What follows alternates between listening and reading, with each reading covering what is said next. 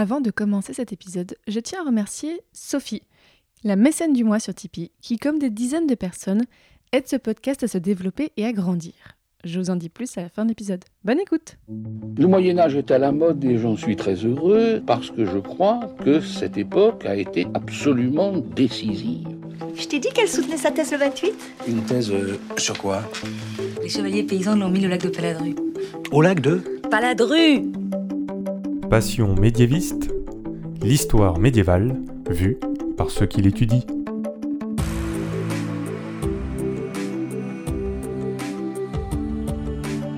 Est-ce que vous savez tout du Moyen Âge Mais d'abord, qu'est-ce que le Moyen Âge En général, on dit que c'est une période de 1000 ans, de l'année 500 à l'année 1500. Mais vous l'entendez dans ce podcast, il y a autant de définitions du Moyen Âge que de médiévistes.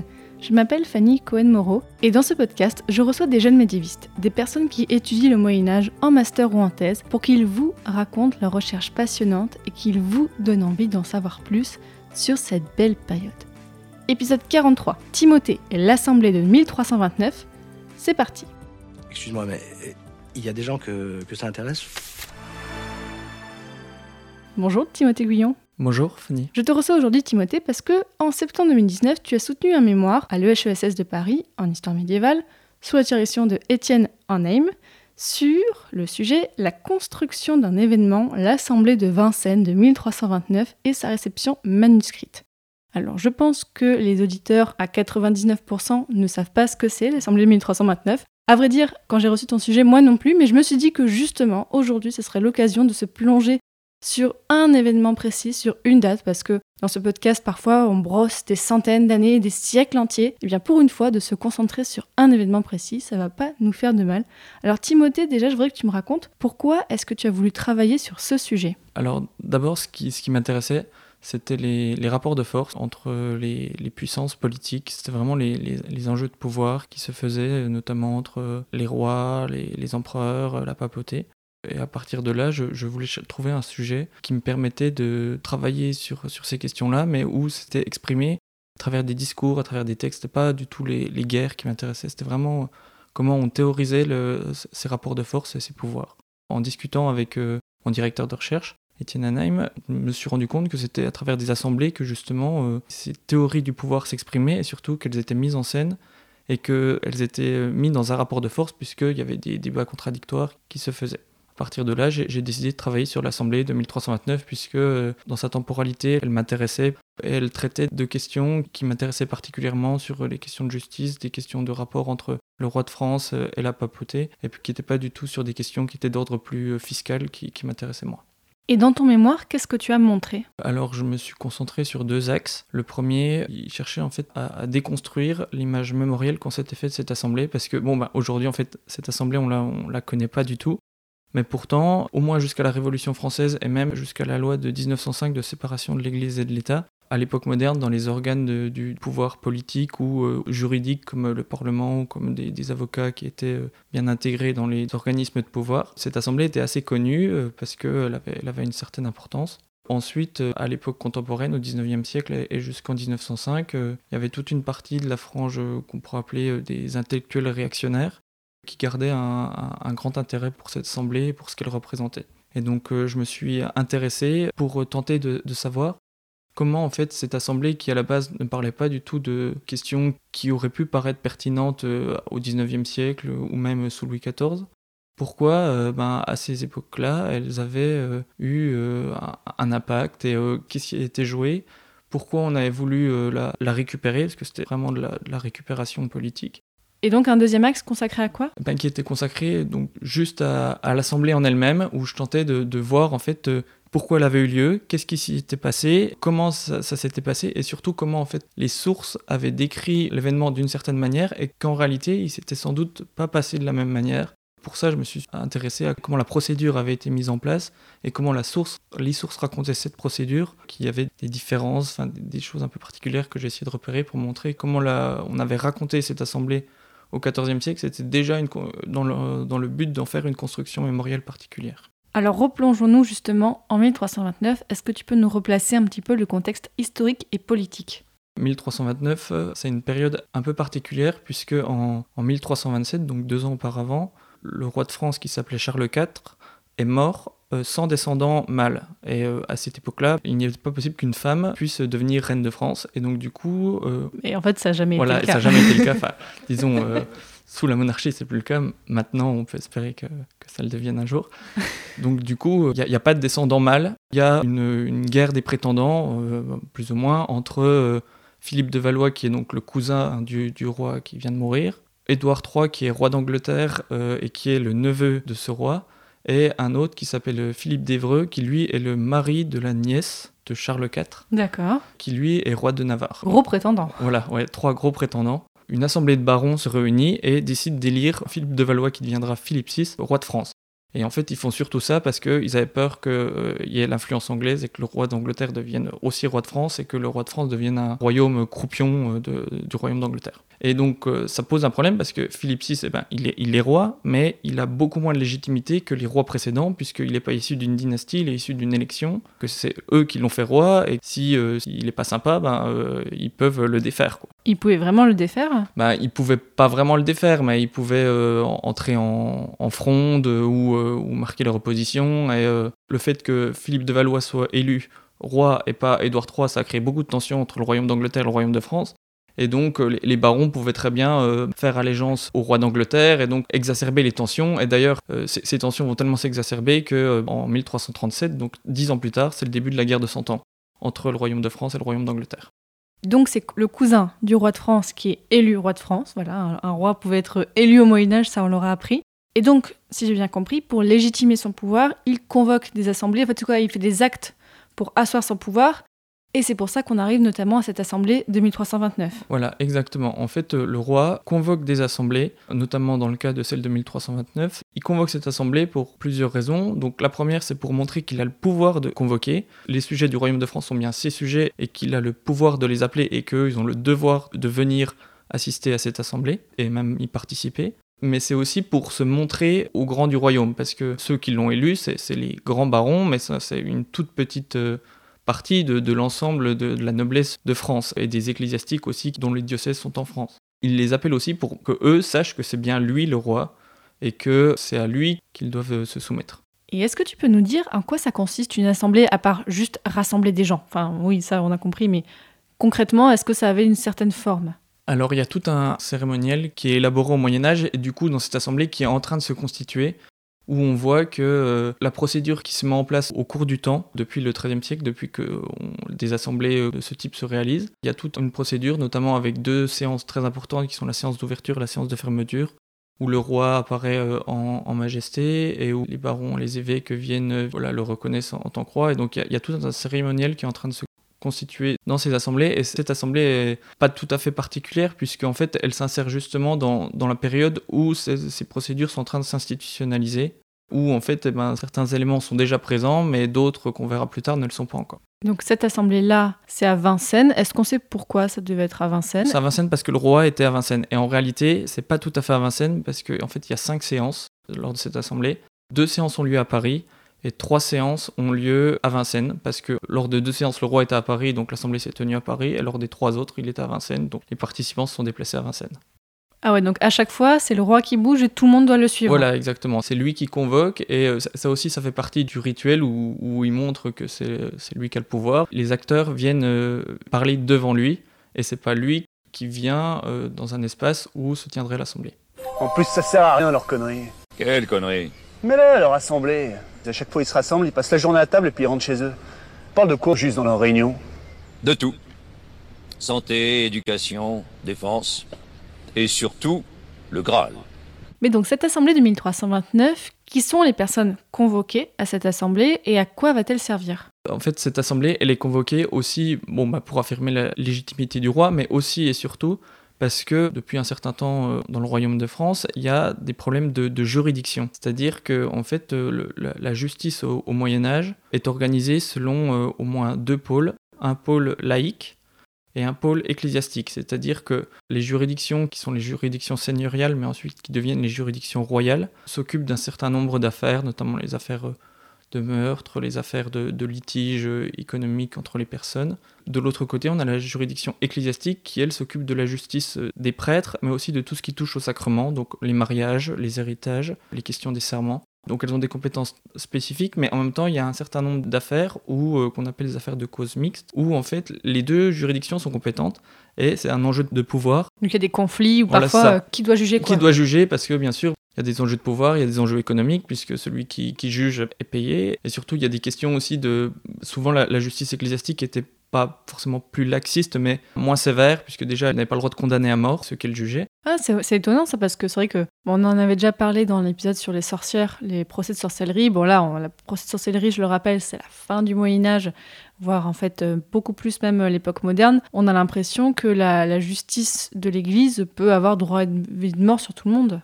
Oui, avec le développement de l'Inquisition, Ouais. ça évolue beaucoup, mais disons qu'à cette période-là, Au XIVe siècle. au XIVe siècle et au XIIIe siècle aussi, puisque c'est des affaires qui remontent souvent à, à- à assez longtemps, la juridiction ecclésiastique était connue pour ne pas pouvoir verser le sang, puisque les, clercs n'avaient pas le droit de verser le sang, et euh, du coup était plus laxiste, enfin pas plus laxiste, mais moins sévère. Et donc souvent, les justiciables cherchaient à être jugés par la juridiction ecclésiastique plus que par la juridiction royale, car Oui. euh, ils savaient que ça allait être moins sévère pour eux. Ça arrange pas le roi, c'est sûr. Voilà, et ça arrange pas le roi, et surtout que le roi, à cette période-là, au XIVe siècle, il est aussi en train de se construire une autorité royale. La question des, justices et que la monarchie française apparaisse comme euh, la cour d'appel euh, possible pour juger en, dernière instance les, affaires euh, intéresse beaucoup pour augmenter son pouvoir. La juridiction ecclésiastique lui ferait un peu d'ombre puisque eux, bah, du coup, ceux qui sont jugés par la juridiction ecclésiastique ne peuvent pas ensuite faire appel à la cour d'appel royale du Parlement de Paris. À cette assemblée, il y a plusieurs acteurs qui sont présents. Donc, bien évidemment, il y a le roi, Philippe VI, qui est présent à toutes les séances. Il a quel âge d'ailleurs environ à cette époque-là? Une trentaine d'années, D'accord. 30-35 ans. Et donc, euh, il y a le roi. Il y a aussi le conseiller du roi qui agit comme un porte-parole, qui parle à la place du roi finalement, qui s'appelle Pierre de Cunière, et qui lui va introduire la première séance et ensuite va euh, présenter euh, une liste de griefs où il va signaler à la juridiction ecclésiastique à quel moment ils sont en tort et euh, qu'est-ce qu'ils devraient faire pour euh, rentrer dans une sorte de norme, c'est-à-dire qu'en gros, ils devraient abolir certains privilèges. Pour, euh, qu'ils ont pour permettre à la juridiction royale de s'exercer correctement. Et ensuite, un autre acteur, c'est euh, Pierre Roger, qui est euh, archevêque de Sens et qui deviendra ensuite le pape Clément VI, qui lui fait tout un discours très théorique sur le fait que le roi n'a pas à intervenir dans les questions de juridiction ecclésiastique, que ces questions-là sont en fait sous l'autorité du pape et que le roi n'a pas le pouvoir d'intervenir à la place du pape sur ces questions. Donc ces deux hommes représentent un peu les deux côtés Voilà, du exa- débat. Exactement, oui. Et enfin, il y a un troisième homme qui s'appelle Pierre Bertrand. Donc c'est les trois Pierres euh, qui, participent. Pierre Bertrand, lui, donc, est évêque d'Autun et lui, en fait, répond aux propositions de Pierre de Cunière sur euh, comment améliorer la, la- la justice euh, dans le royaume, qui lui, à l'inverse, va montrer qu'en fait, les, les privilèges de la juridiction ecclésiastique sont tout à fait normaux et que, en fait, euh, pour améliorer la, la juridiction euh, dans le royaume de France, ce sera à la juridiction royale de se limiter aux compétences qui sont les siennes et pas de venir empiéter sur la- la juridiction ecclésiastique. Et donc on a le roi et ces trois personnes, mais j'imagine quand même il y a un peu plus de monde convoqué à cette assemblée. Oui, bien sûr. Ça, c'est ceux qui, qui parlent et qui participent vraiment et qui sont vraiment des acteurs de cette assemblée. Il y a aussi tout un ensemble de barons, d'officiers du roi qui sont là, et il y a au moins une vingtaine d'évêques qui sont présents. En réalité, Pierre Roger et Pierre Ber- Bertrand sont seulement euh, les porte-parole de, de cette vingtaine d'évêques. Parce que les évêques à l'époque ont quand même un poids assez important, enfin c'est des personnes très importantes dans le royaume. Exactement, et, et surtout qu'en plus, euh, l'Assemblée est sur des questions de juridiction ecclésiastique qui les concernent directement. Enfin, c'est pas eux qui jugent clairement, puisqu'ils délèguent leur pouvoir à, à ce qu'on appelle un officiel, mais c'est eux qui devraient euh, rendre justice normalement. Donc en fait, ça les touche directement, et c'est pour ça qu'ils sont présents euh, à cette Assemblée et qu'ils revendiquent euh, à travers Pierre Roger et Pierre Bertrand leur légitimité à agir de telle sorte dans le royaume. Alors tu l'as dit, l'assemblée se réunit cinq fois, c'est ça? Oui, il y a cinq séances qui ont lieu de, de décembre 1329 à janvier 1330. Pour les médiévaux, c'est seulement pendant l'année 1329, puisque à l'époque, la nouvelle année commençait à Pâques, et donc là, on est Ah. en pleine année, enfin, en plein milieu de l'année 1329. D'accord. Et euh, ces séances ont lieu tous les vendredis, sauf la dernière qui a lieu euh, le dimanche. Et c'est justement une des choses que j'ai tenté de montrer dans, dans mon travail, c'était que la dernière assemblée qui a lieu un dimanche ne fait peut-être pas partie de l'assemblée de Vincennes, a justement été euh, rajoutée par celui qui a rédigé la documentation pour rendre l'issue un peu plus favorable aux évêques que ce qu'elle était réellement. Mhm. Oui, donc c'est cinq assemblées très proches les unes des autres. C'est pas cinq assemblées, c'est cinq parties d'une même assemblée. Cinq réunions. Voilà, cinq réunions, puisque en fait, à chaque fois, le fonctionnement, c'est que les personnes qui ont été convoquées à cette assemblée se réunissent devant le roi. Euh, L'un d'eux fait un discours sur les raisons qui, qui les ont amenés à se réunir. Et ensuite, euh, le roi laisse une semaine de délibération pour que chaque partie puisse décider de comment répondre à, à- à ce qui vient d'être dit et comment euh, préparer au mieux et comment proposer au mieux des solutions aux problèmes qui est posé lors de cette assemblée. En fait, c'est comme un débat, mais où chacun prend une semaine pour répondre. Exactement, oui. Enfin, ou en tout cas, c'est euh, comme ça que le, la documentation nous présente la- Mhm. Oui, donc on ne sait pas si le, jour même euh, il s'est tripé. En fait, on ne sait pas trop. Oui, exactement. Enfin, on n'a aucune idée de, de ce qui se passait vraiment. On a juste Les comptes rendus, la- ouais. les comptes rendus, exactement. C'est Ouais. une sorte de, de rapport parlementaire. Oui, et là, on n'a pas, euh, on n'a pas Twitter et compagnie pour Exactement, nous raconter ouais. comment se déroulent les Et séances. c'est pas filmé non plus. Euh, c'est moi ou il y a une ambiance de merde? Bon, ben moi je m'en vais. Voilà, vous avez gagné la fèvre. Non, je suis désolé, je vois pas d'autre solution. On vient pas ici pour vous regarder vous envoyer des fions. Je tiens à vous prévenir que le voyage a été particulièrement pénible et il va pas en falloir beaucoup pour que ça pète. Mais calmez-vous parce que ça va mal se mettre, hein Euh, c'est bon, ça va, c'est calmé, c'est fini. On va pouvoir reprendre depuis le début. On sort farci toutes les présentations? Non. Et donc, finalement, quelle est l'issue de cette assemblée? Quels sont les résultats? Bien, euh, l'issue euh, directe, on va dire, elle est assez ridicule. C'est-à-dire que Ridicule? ridicule dans le sens où euh, il ne s'y passe rien. Enfin, il ne se passe rien. Aucune ordonnance n'est prise à l'issue de cette assemblée par le roi. Ou en tout cas, on n'a aucune information sur le fait que cette assemblée ait changé quelque chose. En fait, ils ont juste pris un pot euh, pendant. Eh, Exactement. Et en fait, c'est pour ça qu'on a qualifié cette assemblée d'assemblée consultative, dans le sens où le roi ben, consulte les, ses sujets pour savoir ce qu'il pourrait faire pour améliorer les choses, mais sans que rien ne l'oblige à agir à l'issue de, cet événement. Par contre, dans la documentation, on voit que le roi signale que les, évêques auraient un an pour améliorer la, situation des, deux juridictions. Sauf que euh, au bout d'un an, on n'a aucune information du fait que les évêques aient amélioré ou pas, et que le roi ait réagi ou pas au fait qu'il ne l'ait pas amélioré ou qu'il l'ait amélioré. Et on peut penser que l'exacerbation des tensions avec le royaume d'Angleterre ait fait que ça l'intéressait plus beaucoup et qu'il avait plus besoin d'avoir le soutien de ses évêques contre le royaume d'Angleterre plutôt que de tenter de les diviser euh, parce qu'il agirait contre leurs intérêts. Alors, pourquoi, si cette assemblée n'a eu aucun effet, pourquoi est-ce qu'elle est si importante? Elle a eu une importance ensuite euh, parce que elle a été aussi un peu construite comme ça par la documentation. Beaucoup y ont vu euh, l'origine de, de ce qu'on appelle le, le gallicanisme. Le gallicois Le gallicanisme, en fait, c'est euh, l'idée que euh, l'Église de France serait autonome de la papauté.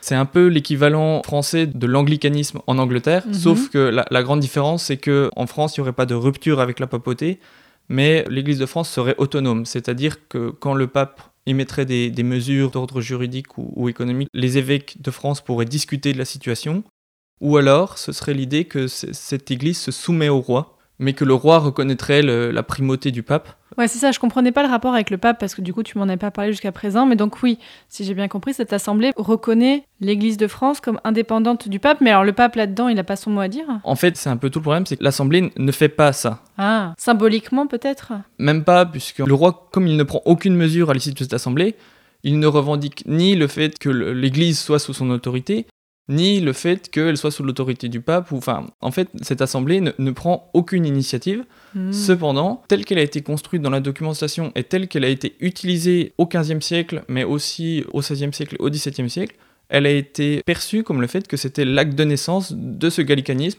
puisque euh, l'un des conseillers du roi était très vindicatif à l'encontre des évêques, a, a développé toutes des théories juridiques où il remettait en cause le fait que le pape puisse intervenir en France. Ouais, c'est vraiment intéressant de voir ouais, le, côté manipulation, mais sans forcément euh, en côté mensonge et tout ça, le côté manipulation d'un événement. Oui, exactement. Alors justement, rentrons un petit peu dans toutes les sources que tu étudies, euh, Timothée. Raconte-nous un petit peu comment on a des informations sur cette assemblée. Tu m'as parlé d'un texte, n'est-ce pas? Oui, exactement. En fait, euh, l'un des acteurs de, de cette assemblée, donc Pierre Bertrand, celui qui était évêque d'Autun, a rédigé une sorte de dossier sur cette assemblée de Vincennes, où en fait il a rassemblé plein de documents qui n'avaient été émis soit par lui, c'est-à-dire euh, un compte-rendu de son propre discours, soit par les autres acteurs, comme par exemple la lettre de convocation qui avait été émise par la chancellerie royale, ou euh, le discours de, Pierre Roger, discutait de l'autorité du pape sur l'Église de France, ou encore les, propositions de Pierre de Cunière pour transformer l'Église. Et en fait, il a construit tout un document en, en rassemblant ces pièces dans le but de montrer que en fait, euh, l'Église de France était euh, indépendante de, de l'autorité royale et de l'autorité du roi, et que du coup, c'était seulement au pape de prendre euh, ce type de décision.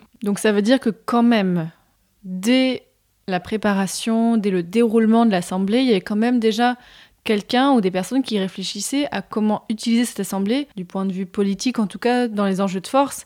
Mais finalement, c'est pas tout à fait comme ça qu'elle a été utilisée. Oui, en fait, euh, on ne sait pas exactement quand euh, Pierre Bertrand a, réalisé euh, cette documentation, s'il l'a fait directement après l'Assemblée ou si c'était quelques années plus tard, dix ans plus tard. On a un peu du mal à savoir euh, à quel moment cela, Elle n'est pas datée euh, Enfin, il n'est pas daté Non, le texte, le texte euh, n'est pas daté. Il est juste signalé que c'est lui qui l'a réalisé. Par contre, il a été utilisé de différentes manières et parfois à l'inverse du, du sens qu'il semblait vouloir lui donner. Alors comment on peut l'utiliser dans un sens contraire? En fait, c'est exclusivement sur ça que j'ai travaillé, parce que c'est la principale source, et même la, seule vraie source sur ce sujet. Et donc, je me suis concentré sur, euh, ce texte qui est situé à l'intérieur de, de manuscrits. Donc, il n'est pas dans, dans des archives, il est dans des, dans des livres qui sont écrits à la main puis qui sont imprimés. Et dans ces livres, ce texte est associé à d'autres documents, et l'ensemble, en fait, donne un sens à comment utiliser l'Assemblée de Vincennes. C'est-à-dire que, par exemple, dans un certain nombre de manuscrits, le texte sur l'Assemblée de Vincennes, qui s'appelle le, le Libellus Petri Bertrandi, À tes souhaits est, est associé à des textes sur le fait que le roi a toute autorité sur l'Église de France, ou à des assemblées où le roi semblerait euh, prendre des directives sur l'Église de France, ou semblerait exacerber le conflit avec la papauté et montrer que le roi pouvait décider sur euh, ce genre de, de problème ou sur d'autres. Ça permettait de voir qu'en fait ce texte était produit par des auteurs dans le sens où on voulait en faire un texte qui... Qui veut dire des choses. Voilà, qui, qui veut dire des choses, mais qui veut défendre l'autorité du roi de France sur l'église du royaume. Et à l'inverse, dans d'autres cas, il est associé avec des textes beaucoup plus juridiques, où en fait, on veut faire des propositions qui ont été faites par Pierre de Cunière, ou à l'inverse, celles qui ont été faites par Pierre Bertrand, pour montrer que ben, euh, la justice doit être faite comme ça. C'est une sorte de liste de, de normes juridiques qui peuvent être réutilisées dans des affaires de justice.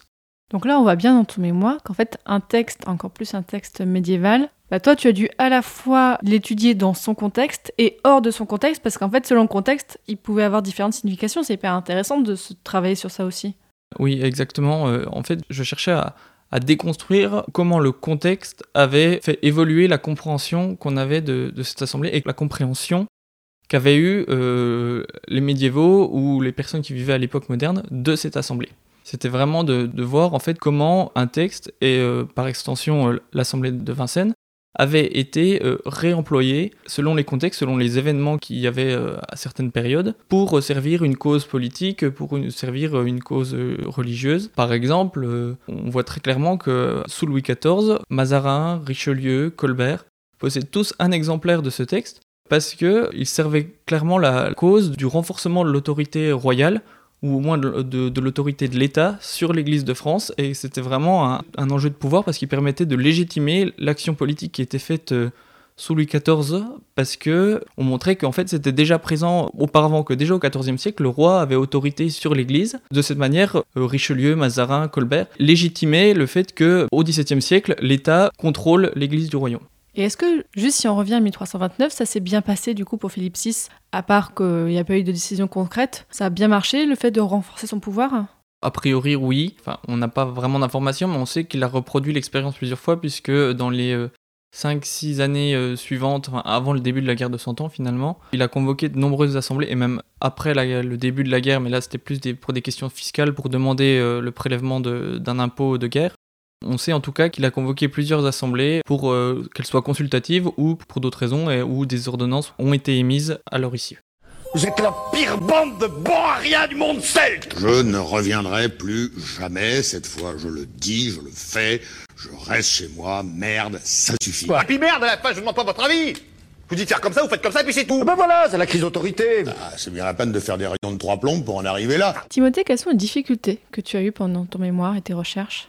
Alors, euh, l'une des principales difficultés, c'est le latin. C'est- Ah. C'est-à-dire que le texte n'a jamais été traduit euh, en français. Enfin, à la base, l'Assemblée s'est déroulée en, en- en français, enfin en ancien français. Et euh, Pierre Bertrand, lorsqu'il a réalisé son, son dossier, a traduit toutes les pièces en latin. Ah, on n'a plus les originaux. On n'a plus du tout les originaux. Donc du coup, tout le texte est en latin et n'a jamais été traduit. Et donc ça rend l'approche difficile. Je m'étais remis un peu au latin euh, à la fin de, de Mile 3, puisque je savais que ça allait être nécessaire. Et pendant euh, mes deux années de master, j'ai suivi des cours de latin, ce qui me permettait de comprendre ce qui se disait dans le texte. Mais après, le texte est quand même assez long, il fait, il fait 150 pages. Ah oui, quand même. Oui, voilà. Mais je n'avais pas la capacité, enfin le niveau de latin nécessaire pour rentrer vraiment dans le texte, faire une sorte de commentaire de texte classique. Donc du coup, c'est pour ça que je me suis beaucoup concentré sur ce qu'il y avait autour de texte, donc c'est-à-dire les annotations qui me permettaient de comprendre comment ceux qui avaient lu le texte l'avaient compris, et aussi avec quel autre texte dans les manuscrits il était associé pour comprendre le sens général, enfin la manière dont on voulait utiliser euh, le, document selon les enjeux, selon le contexte du moment.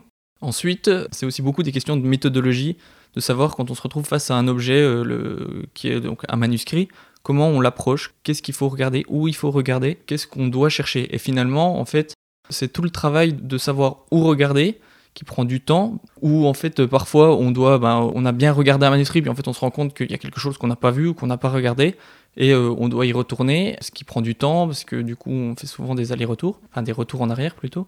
Par exemple, euh, moi j'ai découvert au bout de 6-7 mois en travaillant sur des manuscrits que dans les manuscrits en papier, il y avait des filigranes sur, Mhm. les, sur le papier et que ces filigranes en fait permettaient de dater les, les manuscrits puisque quelqu'un euh, au début du XXe siècle avait recensé tous les filigranes de la fin du Moyen Âge de tous les producteurs de papier de cette époque et juste en consultant cette sorte d'encyclopédie, on retrouvait le bon dessin.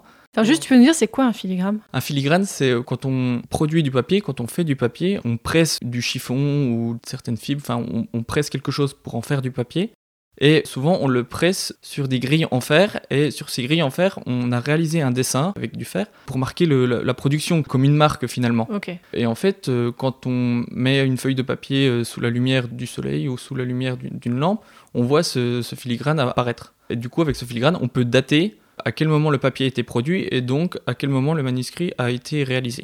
Parce que toi, tu as travaillé sur ce document, mais sous plusieurs formes. J'ai travaillé sur en tout une vingtaine de manuscrits. Attends, sur 20 fois 150 pages? Oui, voilà. ouais. Oh là là Mais tout ça, c'est un énorme travail pour un mémoire. Oui, mais en, fait, étant donné que le texte n'était pas le même, puisque à chaque fois qu'il était recopié, il y avait soit des erreurs, soit des, des personnes rajoutaient des choses, soit enlevaient des choses, suivant aussi l'intérêt qu'ils trouvaient dans le texte et ce qu'ils voulaient dire avec ce texte. Donc moi, j'ai pas vraiment travaillé sur le texte en tant que tel, j'ai travaillé sur l'environnement du texte, donc l'environnement contextuel, à quelle période il était produit, mais aussi l'environnement euh, textuel, c'est-à-dire avec quel autre texte il était associé et qu'est-ce que ça nous disait sur le sens que le- celui qui a produit le manuscrit voulait lui donner et euh, à quoi, à quoi pouvait-il servir? Oui, parce que du coup, tu parles de papier, ça veut dire que là, on est à la fin du Moyen-Âge. Exactement, On oui. est- C'est-à-dire fin 14e, début 15e. Oui, exactement. En fait, euh, j'ai énormément de manuscrits qui datent du XVe siècle. Certains sont en, en parchemin, d'autres sont en papier. Dans la méthodologie, ça, ça a été important. Mais ce qui a au- aussi été important, c'était de comprendre que c'est pas vraiment à nous d'aller euh, chercher quelque chose dans le manuscrit, mais c'est à la documentation de nous dire quelque chose. D'attendre que la documentation, pas nous parle, mais nous, de, ne pas y aller avec trop d'a priori, puisque si on va chercher quelque chose de précis, ben, souvent on le trouve, mais on passe à côté de plein d'autres choses. Et c'est vraiment au, au document de, de s'exprimer à nous plus que nous de chercher à le faire parler. Et quel est le plus vieux manuscrit sur lequel tu as travaillé? Alors le plus vieux, ben, euh, du coup il était en parchemin, ce qui me permettait pas de le dater très précisément, donc Oui, il semblerait euh, dater de la, de la deuxième moitié du, 14e siècle, enfin des, des années 1000, euh, 1350-1360. Et tu as pu le consulter en vrai? Oui, oui, la, la plupart des manuscrits, je les ai consultés en vrai. Ils se trouvaient la plupart à la BNF, mais j'en avais aussi à Rome, j'en avais aussi à Madrid, j'en avais aussi en Allemagne. Et t'es allé partout? Non, euh, je suis allé à Rome, je suis allé à, à Beauvais aussi, parce qu'il y en avait un dans- aux archives de Beauvais. Après, euh, la, la plupart des autres avaient été numérisés, et donc du coup, j'ai eu, accès que aux versions numérisées. Donc la BNF, attends, est-ce que tu peux, pour ceux qui ne savent pas du tout ce que c'est la BNF La BNF, c'est la, Bibliothèque nationale de France. Donc c'est un centre où il y a tous les livres euh, actuels, mais il y a aussi un centre manuscrit qui est en fait l'ancienne bibliothèque royale de l'époque moderne, qui contient un, un fonds de manuscrits très important. Et Timothée, depuis que tu as fini ton mémoire, qu'est-ce que tu fais? Alors, euh, pendant que j'étais en master d'histoire, je, je m'étais aussi inscrit en, en licence de philosophie. Bah bien sûr, faut pas s'ennuyer. ouais, ça me fait ça. Cette année, là, je terminais la, la troisième année de, la, de cette licence de philosophie. Et là, en septembre euh, 2020, euh, je débute la préparation euh, des, des concours pour être euh, professeur d'histoire géo, très classique. Donc euh, l'agrégation et le CAPES ou- L'agrégation et le CAPES, oui. Eh ben, Bon courage, Timothée. Merci.